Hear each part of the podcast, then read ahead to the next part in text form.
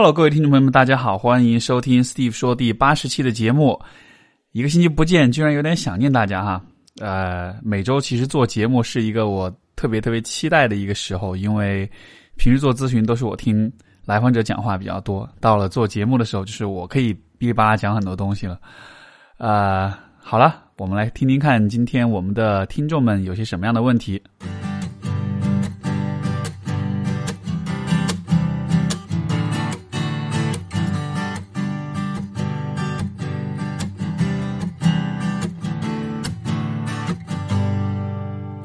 今天第一封信来自啊露露，她说，作为一个曾经有过抑郁症的人来说，经常听到身边的朋友、同事等说起抑郁症，就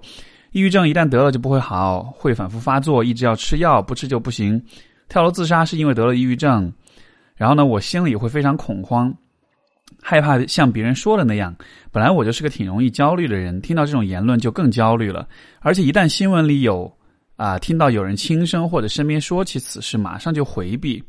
本来我之所以会抑郁，是因为生活中遇到一些重大事件，而且经过治疗已经恢复了。现在社会上出现这些言论，我觉得对曾经有过这种经历的人来说是非常不利的。我相信，之所以会有一些复发，是因为突然停药或者别的原因。而且个体啊，每个人也会有差异，怎么可以如此？怎么可以下如此绝对的言论呢？我希望能够有专业的渠道，能够客观的了解抑郁，更好的预防抑郁。啊，希望老师能提供一些途径，包括科普方面、咨询方面和专业的医生的介绍。我真的希望整个社会能够在客观了解这个疾病的基础之上，对患者有更更多的宽容，有一个更健康的舆论环境。我觉得这个啊非常好的一个问题啊，首先就是我觉得抑郁症。呃，用一种比较通俗的说法，就是心灵的感冒。就是说，其实它就像感冒一样，我们每一个人都有可能得。而且啊，抑郁症呢，当然就也分轻度、中度、中度、呃重度这样子的。然后我的感觉，我的理解是，其实如果你生活在大城市，如果你的干着一份朝九晚五的工作，有一定的生活压力和经济压力的话，我觉得其实啊，你。有抑郁的感觉，或者说你患上一定程度抑郁症的概率，相对来说还是蛮高的。只是因为我们平时不太说这件事情，所以说大家好像就是表面上看上去都挺 OK 的，但实际上，啊，我的了解，抑郁症的这个啊，在整个的人群当中，这个比例应该是蛮高的哈。呃，像我就是网上查到的数据，比如说在二零一五年的时候，全世界有百分之三的人口都患有抑郁症。这样的话算下来，也就是两千一百六十万人。哦，不对，说错了，应该是两亿一千六百万人。所以其实这个比例是非常高的。而且其实如果你算上啊，就是你的 lifetime 的这个比例，就是说一个人呃有多少人会一生中会有至少一次抑郁症的这个呃。这个比例的话，其实它会更高。像比如说，在日本是百分之七，而在法国则是高达百分之二十一。啊，在这个发达国家的话，这个平均的比例大概是百分之十五。就是说有百分之十五的人在他们一生当中的某一个时刻会患上抑郁症，所以这其实是一个非常普遍的问题。那其实就像露露所提到的，现在我们的社会对于抑郁症有很多的不了解。我觉得更多的时候，我们谈起抑郁症是一个标签，就是我们给一个抑郁症的人贴上标签。这个标签包含怎样的一些偏见呢？比如说刚才你提到的，得了就不会好，会反复发作，会吃药，会呃会跳楼自杀这样子的。呃，前两天其实我刚刚写了一篇文章，就是关于这个贴标签的哈。呃，现在当我们谈起抑郁症这样一些事情的时候，我们更多关注是这个标签，而不是关注的是抑郁症它对于每一个个体来说。到底意味着什么，对吧？我们说起这个，比如说跳楼自杀这样的事情，我们总会觉得啊，这就是抑郁症的患者会做的事情。但实际上，并不是每一个人啊都会做同样的事情，也不是每一个人都有抑郁症的自杀的这种风险的。所以，我觉得从普通的角度来看待抑郁症的话，它就是一个很常见的一个疾病，就是我觉得就是用心灵的感冒这样一个比喻就特别好。就是它如果比如说你得了感冒。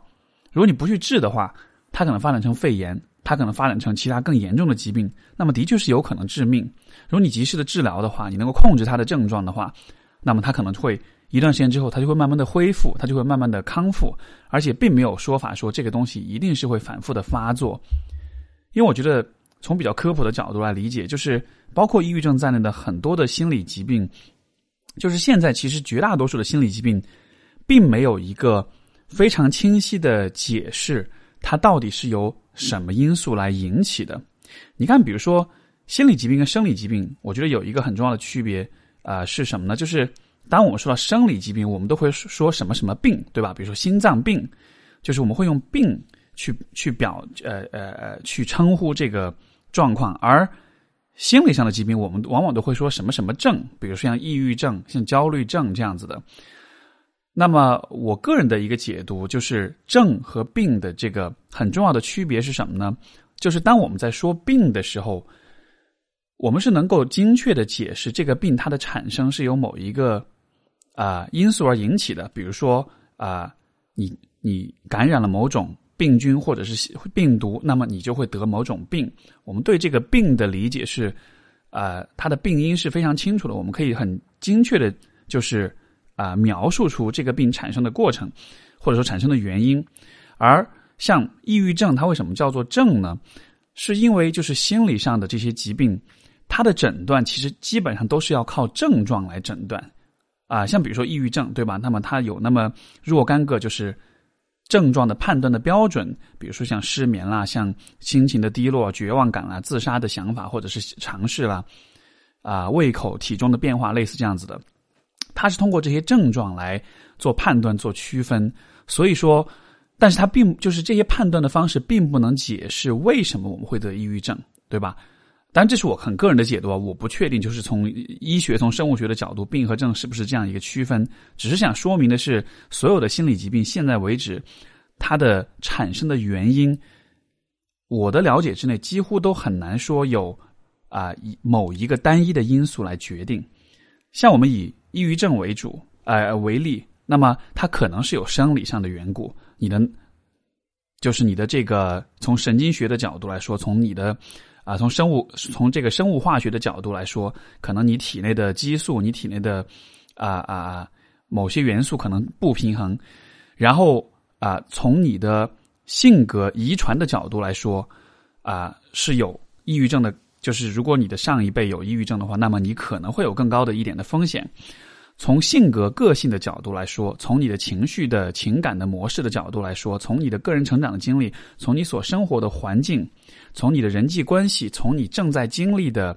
啊一些生命事件，就是它是有很多个维度的因素都有可能导致抑郁症。那么真正得上抑郁症的人，他往往是不同的几个因素，他刚好就都凑凑在一起了。比如说，你的性格当中本来就可能会有比较偏抑郁的。这样的一个面，你的生活的环境刚好又是一个比较压抑的、比较糟糕的一个环境，你的人际关系可能又不太好，那么几个因素加重在一起的话，那么你得抑郁症的概率就会更高一些。所以，这样的一个对于就是抑郁症或者心理疾病的理解，我觉得会非常的重要。是什么呢？就是我们平时在说一个人会得什么什么病的时候，我们都会认为是有一个单一的因素。啊，去引起的，对吧？比如说，我们会说啊，一个人得抑郁症，可能是因为他就想不开，可能是因为他这个人脑子比较容易钻牛角尖。但事实上，这这样的一种理解是非常的浅，是非常肤浅的。它其实是阻止了我们真的去了解这个人他的生活是什么样子的，他的人际关系是什么样子，他的整个人生的故事跟背景是什么样子的。所以说，我觉得要能够比较科学的、比较客观的看待心理疾病的话，大家就需要明白，其实每一个患有心理疾病的人。它都不是因为某一个单一的因素所引起的。另外一个例子其实就是 PTSD，就是创伤后应激障碍。大家知道这个是创伤之后可能会发产生的一种啊一种心理问题。然后实际上许多应该说绝大多数经历创伤性事件的人其实都不会有 PTSD，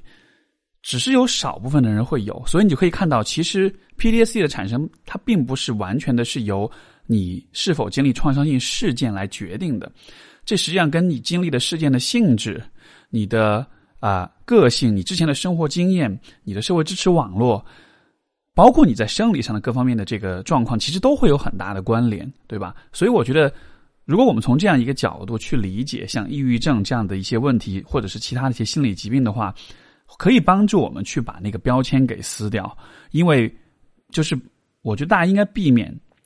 就是啊，因为标签而把一个人的认识变得非常的简单粗暴，而认为这一个人和这个得抑郁症的人和另一个得抑郁症的人一定都是一个样子的，对吧？现在的话，我们。啊，说到抑郁症或者说到其他的心理疾病，我们都会假设所有得病的人都是一模一样的，但实际上每一个人都是非常独特的。所以，当我们在帮助有抑郁症或者有其他心理疾病的人的时候，我们都不会假设我们哦，你只要有这个病，我就知道关于你生活的一切。实际上，不管这个人有什么样的问题，从从心理咨询师的角度，我们从来不会假设我们已经可以预知或者是预测关于这个人的许多事情。所以，我觉得这个。更多的是一个我们带着一种啊谦和的、开放的、好奇的一种心态去看待每一个人。那另外一方面，我觉得关于就是如果你身边会有人有啊抑郁症的这个问题的话，应该怎么办呢？然后啊，我的一呃一位朋友也是心理学上的这个就是知乎上的一个心理学大 V 叫李松蔚，我估计很多朋友都听说过哈。大家如果去李松蔚的知乎的专栏啊，他最新的一篇文章。抑郁症，你需要了解的求助常识，其实我觉得就做出了一个比较好的一个总结。那它的内容，我觉得有这么几点，它我们可以简单总结一下，就是说，啊，如果你怀，第一就是如果你怀疑自己有抑郁症，那么第一步一定是去医院诊断。啊，第二就是说，诊断是抑郁症，那就听医生的话，该吃药就吃药，该复查就复查，坚持一段时间治疗才可能有效果。不管人有多少人告诉你说啊，医学还不成熟，或者是啊，不是看病就能治好病，你还是要相学，呃，相信就是说，医学现在医学上的这种治疗是已经被检验过的最有效的方法。然后第三就是说，如果要做心理治疗的话，尽可能在医院做。啊，这个为什么是这样呢？就是因为现在根据我们国家的这个啊啊精神卫生法的话，只有精神科医生是能够做。从法律角度来说，是能够做合法的这个啊心理疾病的治疗的，而医院以外的心理学服务，也就是心理咨询，它其实从功能上来讲，它是不能够治病的。呃，法律的范畴来说啊，它是不能治病的。然后，呃，如果你有愿意有这种啊时间金钱上的投入的话，你可以在接受医学治疗的同时。尝试一些心理咨询的这种帮助，它可能会有一些促进的作用。这个其实很重要，这就是可能很多人不了解哈，会把现在会把这个心理咨询当做是一种啊啊可以做可以进可以有治疗效应的这样一种服务。当然，这个又跟我们国家的这个法律跟整个这个行业环境会有一些关系。就按理说，其实心理咨询师是可以进行治疗的，但只是在我们国家，因为这个培训体系，因为。这种就是整个行业的发展比较有限，所以说培训出来的许多咨询师，像大家知道以前这个三级、二级咨询师，他们能力其实根本不到能够做心理治疗的这一步。所以现在总体来说，在法律的层面来说，心理咨询师是不能进行心理疾病的治疗的。所以啊，很多人像我有一些来访者，他们也会有呃，就是抑郁症的问题，那我都会告诉他们说，如果你就觉得自己有抑郁症，先去医院做诊断。然后遵照医嘱去服药进行治疗。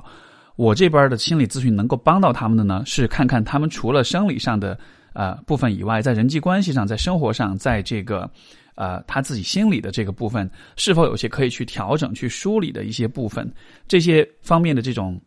啊支持跟服务不能替代，就是医院精神科的心理治疗，但是它可以对你有一些辅助的支持的作用。对吧？所以是，所以这个是啊，精神科和心理咨询之间的这样一个关系。然后啊，李松文还讲到说啊，健康生活方式、深入的自我反思、良好人际关系、丰富的文体活动，都可能有些促进作用，但都不治病。呃，然后第六点就是说，他在不在抑郁抑郁的发作期，各种方法都可以试试。一旦抑郁发作，不要抱有幻想，选择医学。所以就是我觉得他的这种。啊，观点我还是蛮认同，因为他其实是从比较严谨的角度，就是说现在我们可能有许多的说法，包括这个啊，像之前像奇葩说上好像是有一位是有这个啊呃躁郁症的一位也一位朋友，好像是讲什么自愈的经历，我没有具体看哈，就是说现在可能有一些人会呃去解分享自己的这个心理疾病的这个经验，然后并且找到一些自愈的方法。可是我觉得这样的讲述是很有问题，是很有误导性的。因为那只是他自己的经历，他并不能因为自己的身上管用了，或者是有帮助，就把它推而广之，推推荐给每一个人，对吧？这个就相当于是说，啊，如果比如说你咳嗽，然后你的咳嗽是因为感冒，然后呢，你喝点热水，然后这感冒慢慢就好了，所以你就告诉所有咳嗽的人，你只要喝热水，你的咳嗽就会好，因为很有可能另外一个人咳嗽是因为他得了肺癌，对吧？或者他得了肺炎，或者什么其他很严重的疾病，所以说这样的一种。自我们听到的很多自愈、自自我治疗的方法，我觉得严谨一点讲都是不科学的。所以最严谨的、对自己最负责任的方式，还是相信医学的这个手段。在这个基础之上，你可以去考虑心理咨询，你可以去考虑调整你的生活方式、你的人际关系、你的各个方面这样子的。所以，这是我认为对于抑郁症比较相对来说比较靠谱或者比较科学的一种角度吧。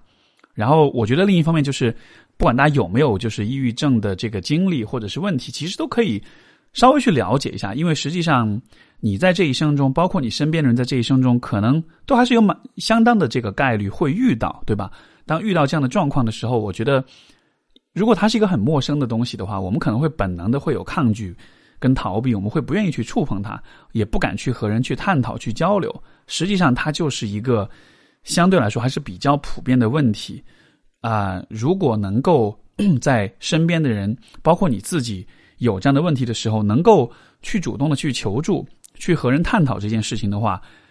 它虽然不能替代治疗，但是我觉得它能够帮助你或者帮助别人获得更好的社会支持，而这个对于精神健康，就社会支持对于精神健康来说，它总体不论是什么样的情况、什么样的疾病，它总体都会有一定的这个帮助，所以这是。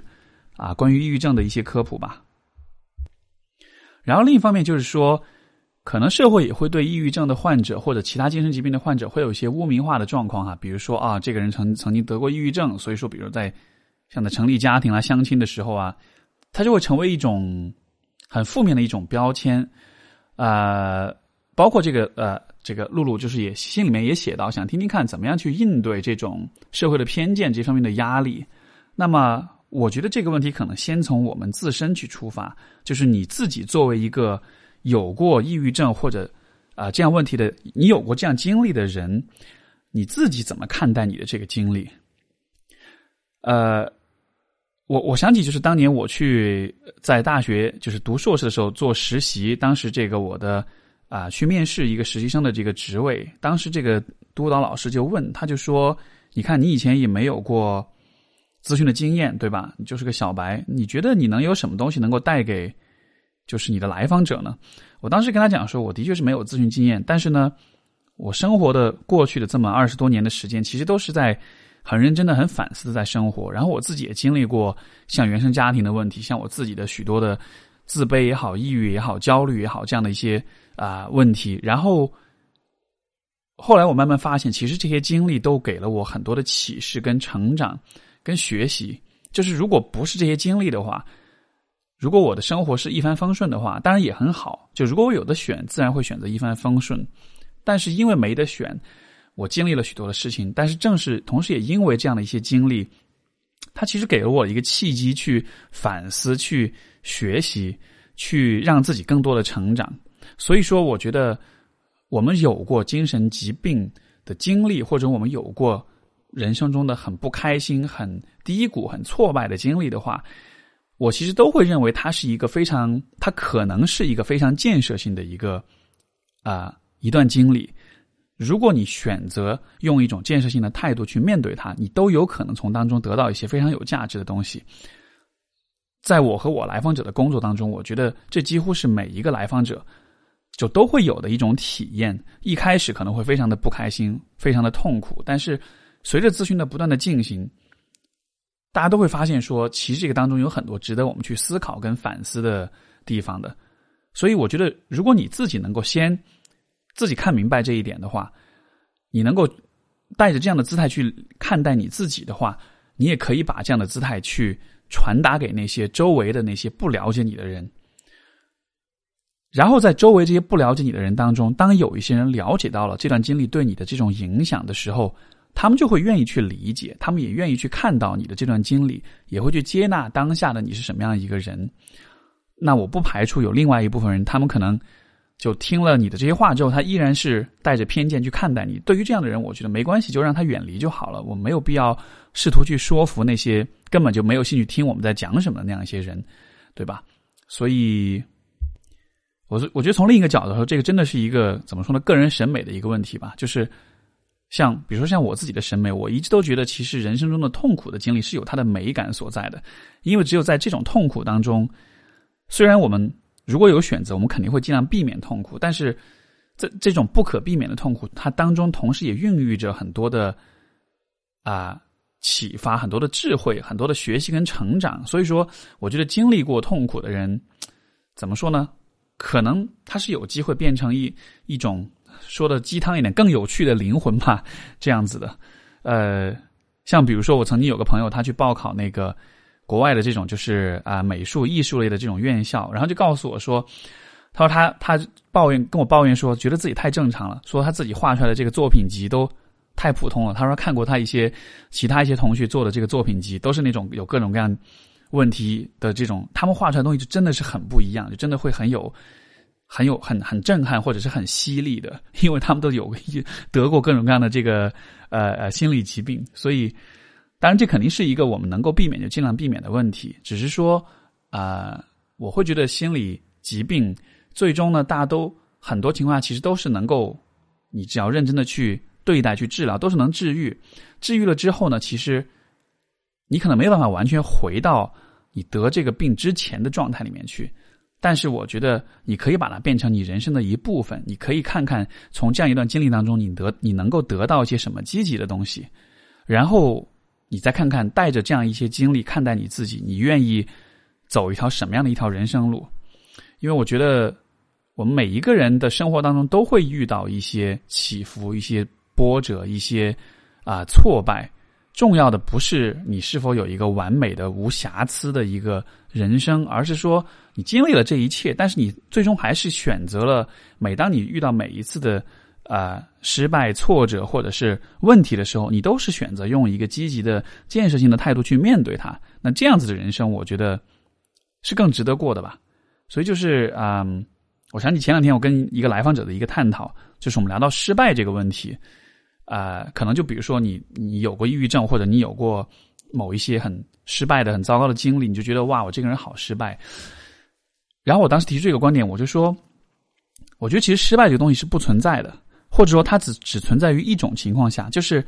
你遇到一个挫折之后，你就决定什么都不做了，你就决定让这个挫折成为这件事情上面的一个终点，对吧？比如说啊，亲密关系。比如说你谈过一段恋爱，然后你分手了，然后因为分手，你决定以后再也不谈恋爱了，那么你这辈子都会觉得我在感情上是很失败的。可是，如果你分手了之后，如果你选择去反思、去学习，然后去再去尝试，然后你会因为之前的失败，你其实更了解，比如说你在亲密关系里的需求、你的问题啊、你的不足，然后你在下一次感情的时候，你会做得更好。如果你能够每一次都用一个建设性的、积极的态度去面对所谓的失败的话，你就会发现，其实每一次的。这种失败，它只是都是让你变得更好的一个一个阶梯，一个台阶。一次一次的失败，实际上从长远来看，是一阶一级一级的台阶。你在不断的往上走，你在不断的走向一个更好的一个状态。从这个层面上来说，失败就是不存在的。失败只是你变好之前的一种调整，一种波动，对吧？所以，我想或许我们也可以用这样的方式来看待心理疾病的问题，就是它并不是。你这个人的价值和存在的意义的一种终点，它只是这个过程中的一环、一个部分、一个阶段。在后面的时候，你后面的人生路上，你想要变成什么样子，实际上都是可以去选择的。即使是失败，即使是得了抑郁症，即使是有其这样那样的问题，你还是有选择的。所以不小心就把科普的问题说成了很心灵鸡汤的说法啊，但是就。哎呀，这个有一点点，我发现我这个人有时候说话就是有点这样子，可能职业病吧，或者是为了平时写文章啊这样的需要，就是还是蛮喜欢去提炼、去升华一些东西的。我不知道为什么这种升华会让我觉得感觉还蛮还蛮爽的，还蛮开心的。嗯，好吧，我们再来看下一封来信。呃，这个这位朋友叫 John，他说我是一名大学生，我最近发现，啊，我总是觉得学习是一件羞耻的事。我理性上不这么想，但总有这样的潜意识。当我在手机上看一些关于个人成长的东西时，如果别人过来，我就会切换出去，也会产生紧张的情绪。我也不想再去自习，啊，去自习路上碰到熟悉的人。我很讨厌他们问我是不是去学习，去学什么。我自己的分析是我看上去努力，但成绩不好，看上去的努力程度和成绩不匹配。但实际上我并不努力，我自制力很差，总是不能集中注意力，所以在自习室待一天却没学到什么东西啊！希望能帮我分析一下这个情况。其实你看这个状况，我觉得跟我上面讲的那个问题还是蛮相关的哈。就是说，如果你把自己的成绩不好，或者是自制力差，或者是不努力等等等等这样一些状况看作是一种一种失败的话，那么可能你真的就失败了，因为在这样一个状态之下的你。我们如果把你这个状态下的你做一个时间切片，这个切片拿出来拎单独拎出来看的话，可能你的确就是一个不是很好的人，那你因此感到羞耻，我觉得这其实蛮正常的，对吧？可是问题就在于，我会觉得这并不是你以后永远的样子。我所看到的是，可能你自制力不好，你不努力，或者是你不能集中注意力。但是你对这些事情是有意识的，而且你其实也在看个人成长的东西，所以我理解，其实你是知道自己需要有一些变化、有一些成长、有一些进步的，对吧？可能只是说你的这些努力在生活中比较缺少别人的理解跟支持，比较少有人去认可你的这种做法，所以说从你的角度来说，当下你对自己的不认可的这种感觉、这种羞耻的感觉，也许就蔓延到了就是。啊，或者说泛化到了就是你的学习、你的个人成长这呃这样的一种努力上面去。但实际上，我觉得这两件事情分开来看，当下的努力啊不够，或者是自制力差，这的确是一件需要你去反思、需要你去感到不好意思、需要你去做的更好的事情。可是你在尝试做得更好，你在学习，你在啊想要让自己变得更好，这件事情是你在。当下做出的选择，而这个选择就是我前面所说，它永远都，它是一种建设性的、积极的态度。我认可这样的选择，我认为这样的选择是很好的。你其实本来可以选择放弃你自己，可以选择自暴自弃，但你没有这么做，对吧？即使周围的人，即使很害怕周围的人看到你，你依然会去尝试啊。即使感到羞耻，你依然会关注个人成长，你依然会尝试去学习。哎，我觉得这种态度其实蛮棒的。因为现在许多的年轻人，他们其实蛮容易去相信，就是说为了合群、为了被接纳，去做一些别人会认可的事情。所以从这个层面来说，我当时觉得，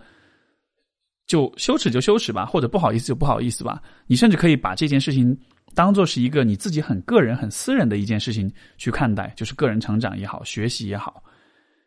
说到这里，其实我想起那天我看一个呃，就是 TED TED 的一个讲演讲。他讲很有趣，他就说，很多人在定目标的时候都会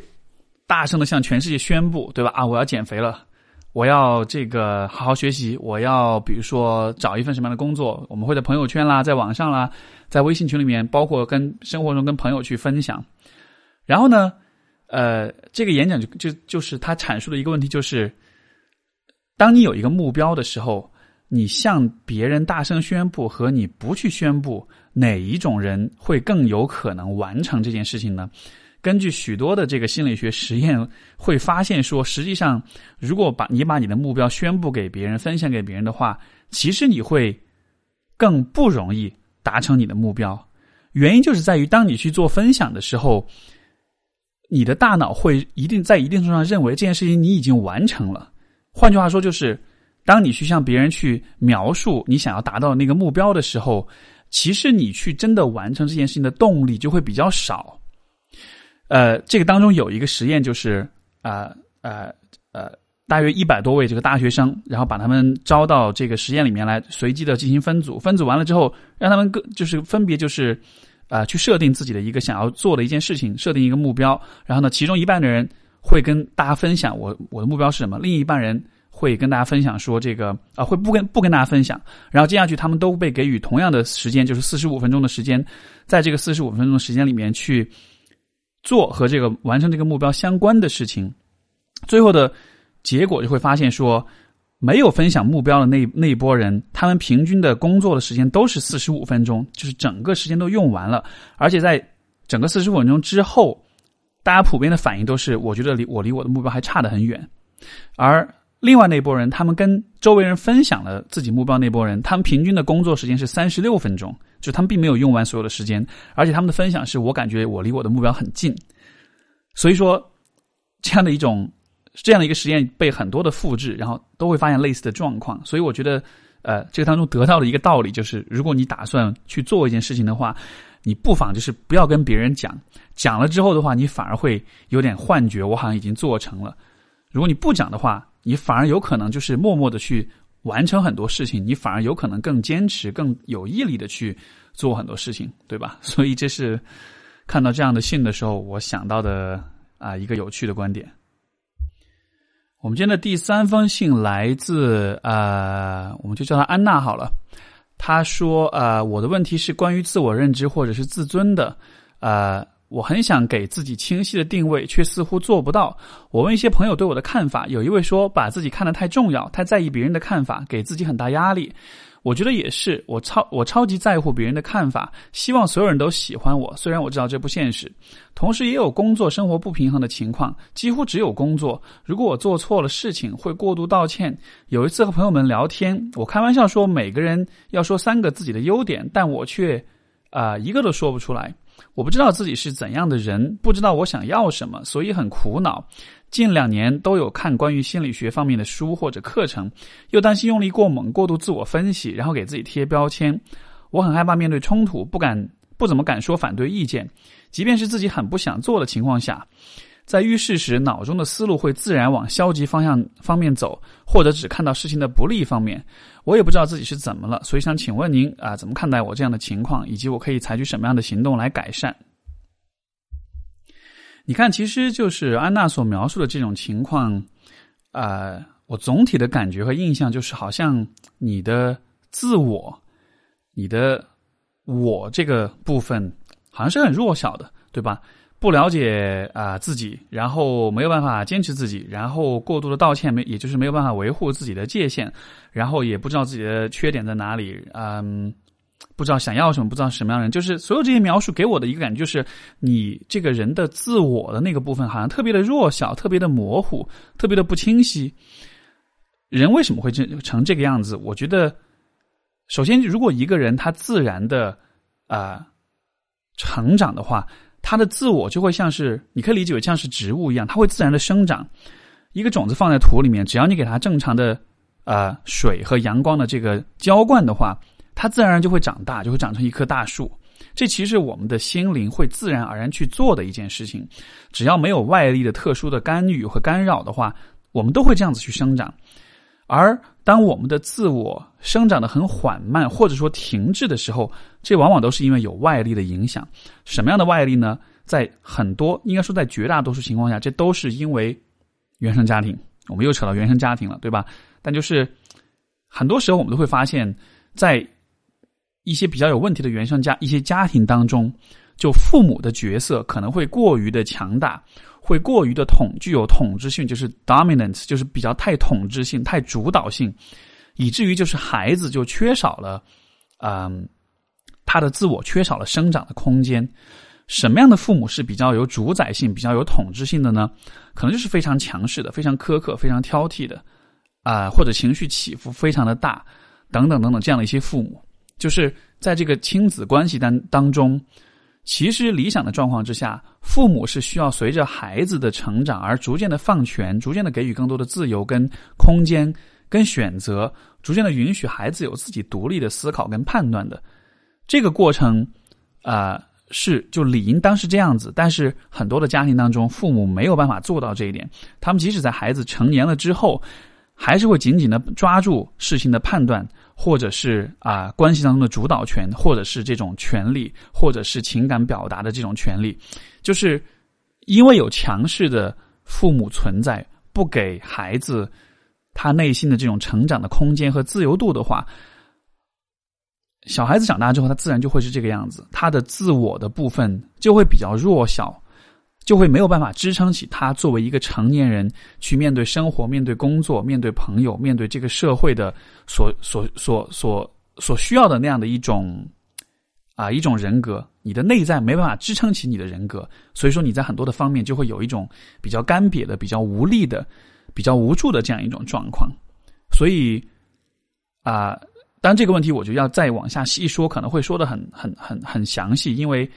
啊，包括这个安娜所提供的故事，其实在我相信她这背后虽然没有提及自己的父母，但是我觉得这背后是有一些关联的。那我觉得只是说给你一个大的方向去看，就是我们能够怎么样去改善、去改变。一方面，我们需要去看我们的父母给过我们一些什么样的影响，或者生活中的经历给过我们一些什么样的影响，让我们没有办法就是自我的部分能够去自由的去生长。我们是否受到来自外界的这种压力和限制和局限？另外一个方面就是，我们需要在成年之后有意识的为自己创造这样的空间，从而我们的自我、我们的内心可以去生长，可以去变得更为丰盈，变得更为丰满，从而我们也能够去面对，就是我们的生活也好，我们的工作也好。那你说这个自我要怎么样去生长呢？啊，当当然这有很多方面的因素，可是我觉得一个相当核心、相当普遍的一个状况就是，许多小孩在。对自己的情感、感性的感受的这个部分的处理上面，是非常的压抑自己的感受的。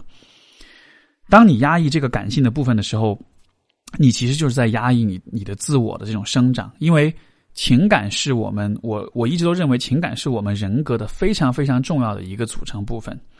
因为理性的部分、逻辑思维的部分，这是我们后天习得的，对吧？但是在这一切，我们从上也许小学或者幼儿园的时候开始，我们才会有了逻辑的理性的方面的训练，所以它是一个后天习得的东西，它不完全是我们天生就具备的。而我们的情感的感性的部分，代表我们的性格、我们的天性，甚至说我们的秉性和未来的啊潜能的这个部分，这个部分其实更多的是那种更直觉的、更本能的那个感性的部分。每一个人的价值感，每一个人的自信，每一个人的心灵的力量和能量，也是来源于这个部分的。可是许多的人在成长的过程中，因为这样那样的原因，被认为说这个部分是需要压抑的，需要被忽视的，需要被放在一边的。你不可以把这个部分拿出来，因为如果这个部分拿出来，可能会造成，比如说你跟父母的冲突啦，或者是啊生活当中一些问题啦，或者是会让别人不开心，从而别人会不爱你啦。因为我们有这样一些误区，所以把这个部分好好的藏起来。可是你把它藏起来的同时，你的自我就失去了生长的动力，从而当你成年之后，外表来看，你可以像是一个成年人一样的去工作、去生活。可是你的内心是干瘪的，是没有能量、是没有力量的。所以，像在咨询的工作当中，我们帮助来访者做的，其实就是去重新的去看见、去触碰他的这个感性的、这个本能的这个。很内心的这个部分，给予他机会去表达、去体验、去成长。然后的话呢，你就会发现，其实生活中许多的其他的问题、人际关系的问题、自我认知的问题，都会慢慢的开始化解。所以，这是我觉得我能够描述出来的一个一种改善的路径。哦，对，然后另外我还想起一个点，就是也是因为刚才安娜提到说很在乎别人的看法哈，然后。呃，这刚好也是我前两天跟另外一位来访者所聊到的这个话题，就是我们怎么去定位自己，我们怎么去看到我们在别人啊心目中的一种形象？因为和不同的人接触交往，其实大家都会在意说自己留下怎么样一个印象，对吧？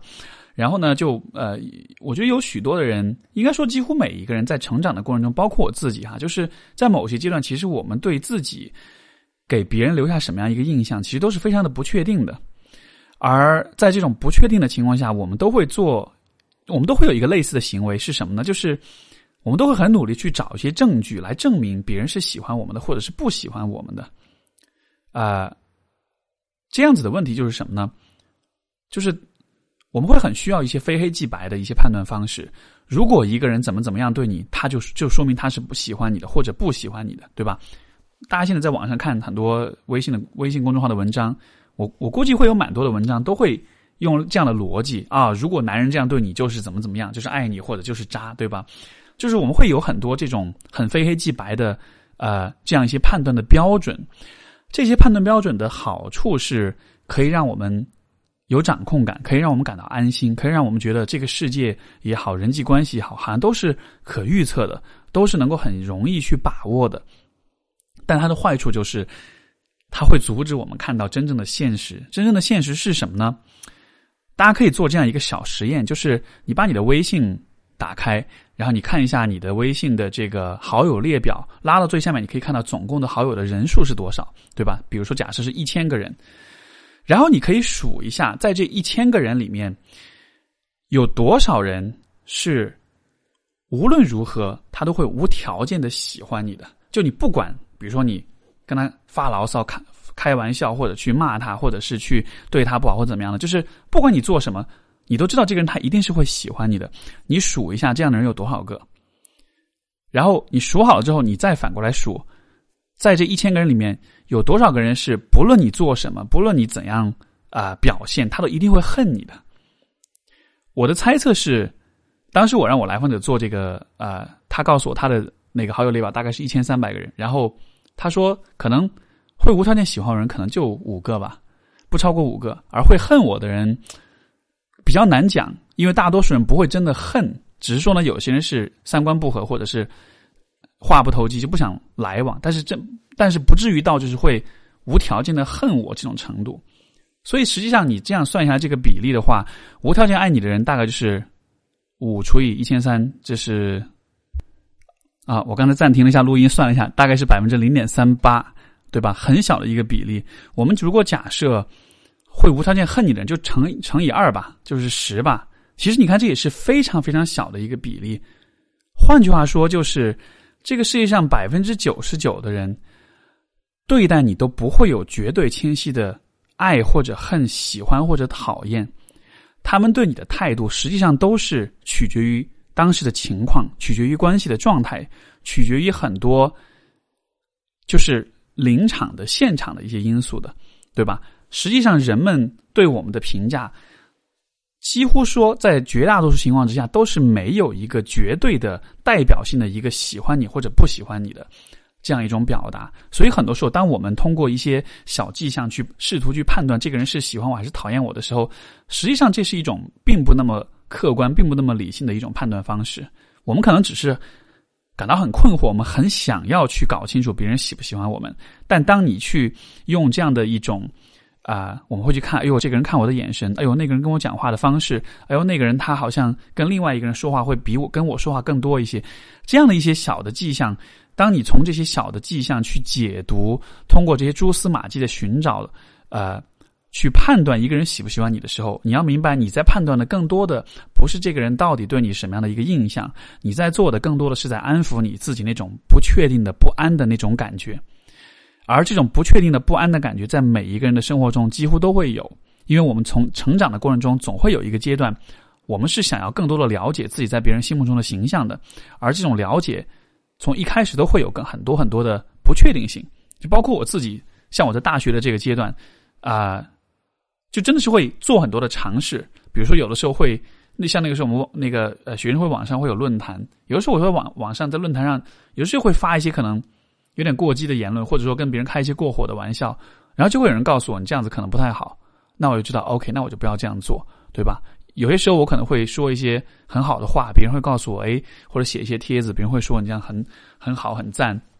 就是其实我们都需要有这样一个尝试的试错的过程，然后慢慢的你就能摸到一个平衡一个边界，就是我怎么样去表现，大家会对我比较认可比较喜欢，我怎么样去做可能是比较多人都不太喜欢的，然后最终你按照自己的喜好以及别人的反馈达到这样一个平衡。所以就是我觉得，如果你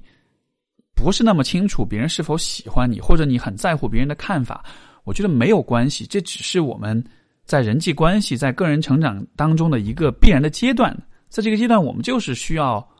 我们就是会不太了解别人的看法，我们也需要比较多的实践、跟沟通、跟交流，去更多的发现别人到底是怎么样去看我们的。那有一部分的朋友，他们在面对这样一个挑战的时候，可能会比较焦虑、比较害怕，所以他们并没有真的把时间花在去和别人交流、去真的了解别人的看法上面。他们更多的做法是。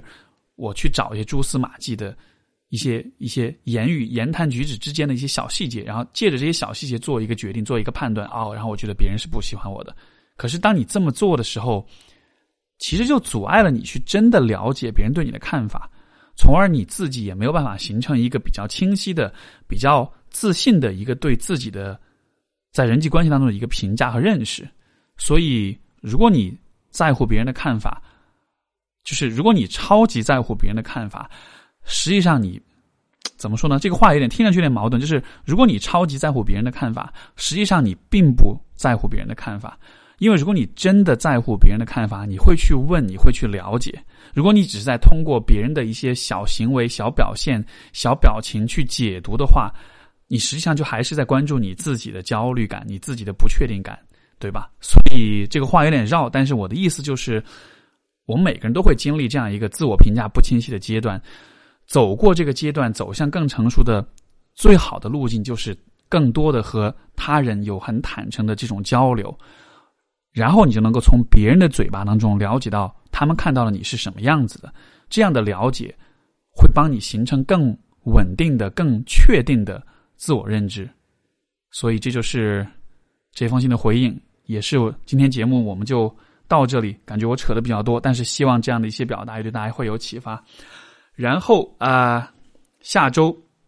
我们会迎来一位 Steve 说的老朋友，就不再是我单口了哈。这位老朋友。